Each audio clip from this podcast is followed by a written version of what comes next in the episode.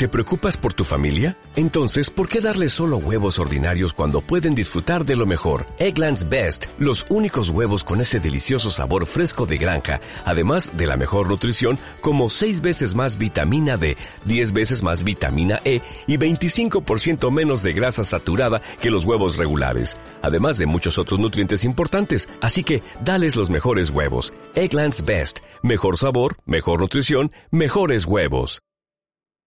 No llevamos ni tres semanas parados y en crisis, pero los economistas y los analistas se afanan intentando poner fecha al fin de esta crisis tan mortífera desde el punto de vista sanitario como anómala desde el punto de vista económico. Tan global, una crisis tan global como la de 2008, 2008 perdón, pero con un origen radicalmente distinto. El problema sigue residiendo en que el virus sigue teniendo absoluta libertad de movimientos y que nadie, ni los economistas mejor preparados, ni nada, tampoco los superordenadores más inteligentes, son capaces de evaluar y procesar los verdaderos efectos ni cuánto durarán. Pueden hacer aproximaciones, pero todo el mundo confiesa que no sabe nada ciencia cierta, aunque mm, lo que sí empezamos a tener es una idea algo más clara del gravísimo impacto que va a tener sobre el empleo en nuestro caso. Hay recuperaciones en V, hay recuperaciones en U, hay recuperaciones en W, en L, lo que ustedes prefieran, pero la V ya está completamente descartada.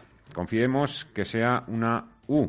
No obstante, lo realmente importante de todo no es la letra, lo importante de todo es salir, salir de esa crisis, pero tampoco salir de cualquier manera o con dos millones más de parados. De ahí también el anuncio inédito, histórico que acaba de anunciar hoy el Gobierno, la ministra de Trabajo, Yolanda Díaz, prohibiendo a las empresas despedir. No se puede eh, utilizar el, el COVID-19 para despedir. En este sentido, abordamos legislativamente la imposibilidad de propiciar despidos por causas de fuerza mayor, técnicas, económicas, organizativas y de producción. No se puede despedir la avalancha de regulaciones de empleo acometida por las empresas desde el pasado 14 de marzo para hacer frente a la crisis del coronavirus, la verdad es que está alcanzando cotas desconocidas. Una denuncia, una advertencia que realizaban hace pocas horas los sindicatos UGT y comisiones obreras que pedían también al Gobierno que estudiase medidas para bloquear despidos. Estamos ya en comunicación con Unai Sordo, secretario general de Comisiones Obreras. Señor Sordo, ¿qué tal? Muy buenas tardes. Hola, ¿qué hay? Buenas tardes. Y muchas gracias por, eh, por contestar tan rápidamente la llamada que, que, le hemos hecho hoy desde cierre de mercados. Bueno, parece que al final el Gobierno ha atendido a esas peticiones que hacían tanto ustedes en comisiones obreras como UGT. Sí, ha hecho una, bueno, ha incluido en un decreto ley que una serie de causas de carácter de fuerza mayor o, económicas, organizativas y productivas no puedan ser causa de despido en, España. Yo creo que es necesario medidas de este tipo porque el país va a hacer un esfuerzo enorme por retener empleo, lo va a hacer por la vía de facilitar los ERTES e incorporar que cientos de miles, millones, con toda seguridad, de trabajadores eh, puedan acudir a estas formas que evitan los, los despidos y que eximen a las empresas durante este tiempo de pagar los salarios y las cotizaciones sociales. España va a hacer un esfuerzo enorme también para financiar las necesidades de liquidez de las empresas y creo que teniendo en cuenta esos esfuerzos enormes que van a costar miles de millones de euros, la contrapartida tiene que ser que no se despida en este periodo. Como estábamos viendo que había muchos despidos, pues creo que lo que tocaba era tapar esa, esa vía y el Gobierno lo hace razonablemente aunque también adelanto, en España el, el, despido es libre. Veremos las consecuencias de esta llamada prohibición. Creo que va a generar, en todo caso, seguramente, que si se dan despidos sean improcedentes y, por tanto, más caros. Y espero que eso sirva para desincentivar el uso de los despidos por las empresas, porque les salga más caro despedir que mantener a los trabajadores en otras fórmulas, como pueden ser los ERTES, mientras dure esta crisis eh, económica barra eh, eh, sanitaria, ¿no? Ahora le voy a preguntar por las características de, esta medida, pero antes, eh, esta decisión, usted sabrá, eh, ha sido negociada, debatida con, con la patronal, con COE, CEPIME y otras organizaciones empresariales.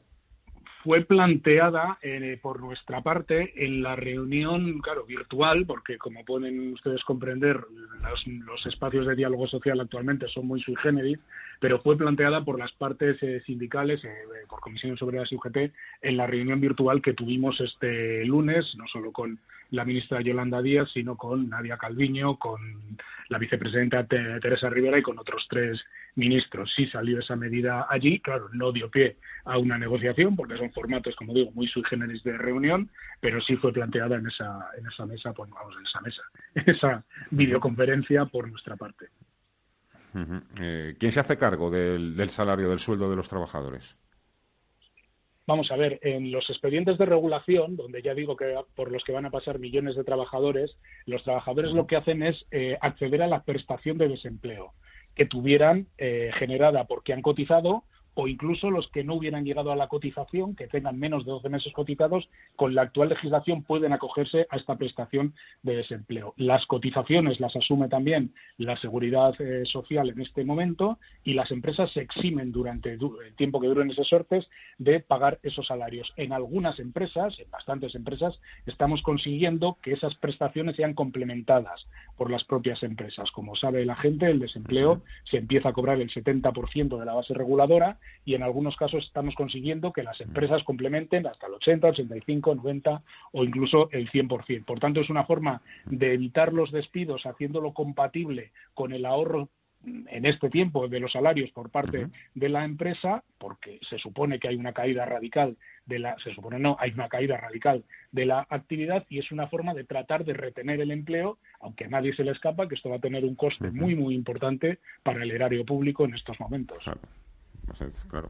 Eh, em, por seguir aclarando algunos puntos, esta medida se va a extender a todo tipo de empresas, independientemente del número de trabajadores y del sector en el que em, haga su actividad. Eh, he creído entender que sí he creído entender que sí. Creo que es una medida donde una serie de causas que se suelen alegar para, para, despedir ahora no se van a poder alegar, o se van a poder alegar, pero no serán causa de despido objetivo o despido procedente. Yo no he oído que haya ninguna limitación eh, sectorial ni, ni, de tipo de, de empresas, pero vamos, y hasta que no lo vea en el BOE, tampoco tengo yo información privilegiada sobre esta cuestión. ¿Y tienen ustedes ya alguna idea o alguna aproximación de cuándo empezarán a cobrar los trabajadores que han sido incluidos en el ERTE esas prestaciones a través del SEPE? Pues eh, yo le he oído ahora mismo decir a la ministra que espera que se pueda pagar el 10 de abril, que es la fecha ordinaria del pago de las prestaciones. Claro, eh, yo esto no pondría la mano en el fuego Sé que los trabajadores y trabajadoras del SEPE están haciendo un esfuerzo inmenso, me consta, porque tenemos ahí una sección eh, sindical y nos lo dice, pero claro, eh, el incremento de los ERTES es de tal magnitud y el incremento de afectados por estas ERTES es de tal magnitud, no tiene ningún precedente en la historia de la economía en España y creo que no lo va a tener en ningún país, que no pondría yo la mano en el fuego. Pero bueno, lo han dicho y hay que confiar que las cosas vayan en los, en los plazos ordinarios. Es verdad que, como también solicitaban las organizaciones empresariales y nosotros mismos entendíamos que era razonable, se han simplificado muchísimo los trámites para gestionar estos ERTE, se van a poder hacer de forma telemática, se limitan un montón, o sea, se eliminan un montón de las eh, exigencias administrativas ordinarias y vamos a ver si conseguimos de lo que se trata, que es que la gente no pierda el puesto de trabajo, que las empresas no desaparezcan y que tengan una renta en este periodo de inactividad que tiene que ser una palanca eh, potente para reactivar la economía cuando salgamos de este, de este desastre sanitario que tenemos en nuestro país. ¿no? Porque tras este anuncio, ¿cuántos trabajadores creen ustedes que van a tener asegurado su puesto de trabajo? Es, es prácticamente imposible precisar este, este tipo de, cuestiones, ¿no? Pero yo estoy convencido que esta utilización de los ERTES, insisto, ¿eh? ¿eh? sin engañar a nadie, sabiendo que esto va a tener un coste económico enorme, va a salvar en España cientos de miles de puestos de trabajo en los próximos, en los próximos meses. Lo que pasa que, claro, hay muchísimas incógnitas, es decir, a qué tipo de crisis nos vamos a enfrentar.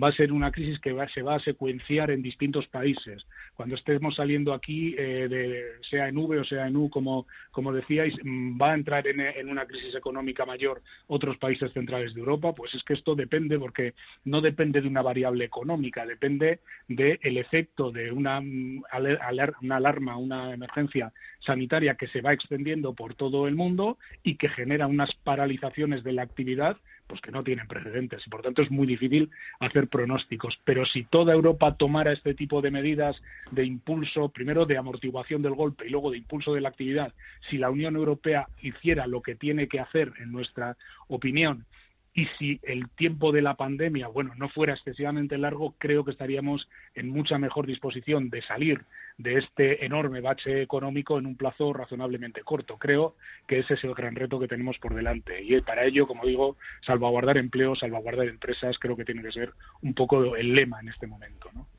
Desde luego, desde luego que sí. Unai Sordo, secretario general de Comisiones Obreras, muchas gracias por atender nuestra llamada hay que seguir trabajando, hay que seguir poniendo, pues eso, todas las medidas, todos los diques de contención que sean necesarios en principio para, para salir, pues eso, lo menos tocados de esta, de esta crisis. Muchísimas gracias, señor Sordo. Hasta otra, muy buenas tardes. En eso, en eso estamos. Muchas gracias. Hasta luego.